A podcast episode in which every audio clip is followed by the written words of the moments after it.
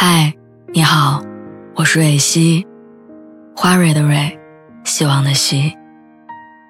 今天你还好吗？你可以在微信公众号和微博中搜索“蕊希”，每天晚上我都会用一段声音陪你入睡。听完今天的故事，祝你晚安，做个好梦。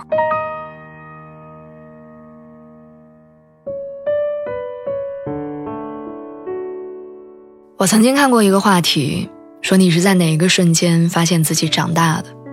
有人回答说，在地铁上被人挤倒了，站起来之后竟然忍不住哭。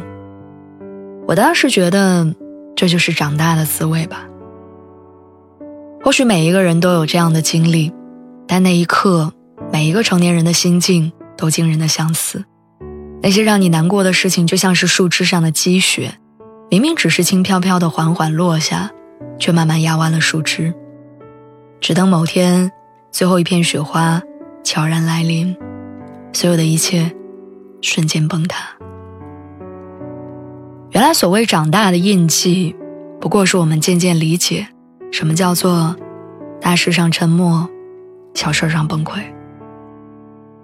我记得之前看过一个视频，一个爸爸因为经常不回复家长群里的消息，被老师点名批评。没想到这位爸爸的情绪忽然失控，他大哭着说：“天天加班到凌晨，我不可能时刻盯着微信群。”一个已过而立之年的男人，是一位孩子的父亲，更是一个家庭的支柱。这样的人说不上有多成功，但起码活得很有脸面。可是却在老师点名的这件小事上，当着全班家长的面哭出了声。有时候，成年人苦心经营的体面。往往会在小事上摧毁。长大以后，你才明白，突如其来的眼泪，其实往往更加苦涩。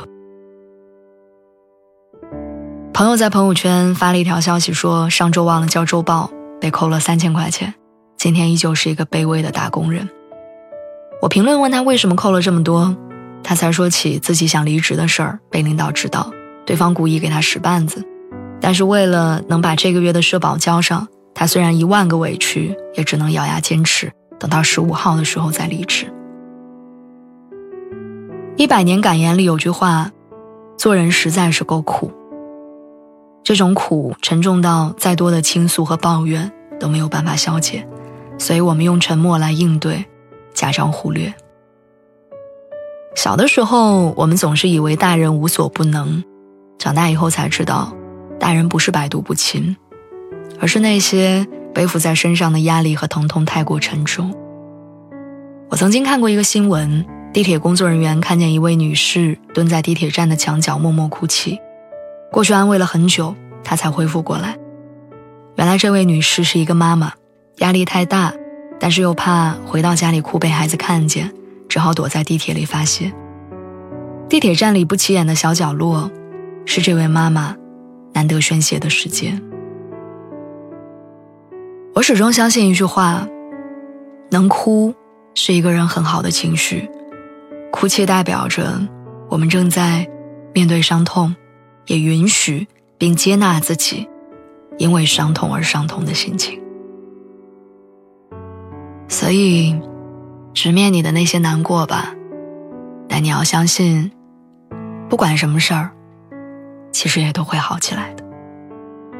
晚安。祝你好运。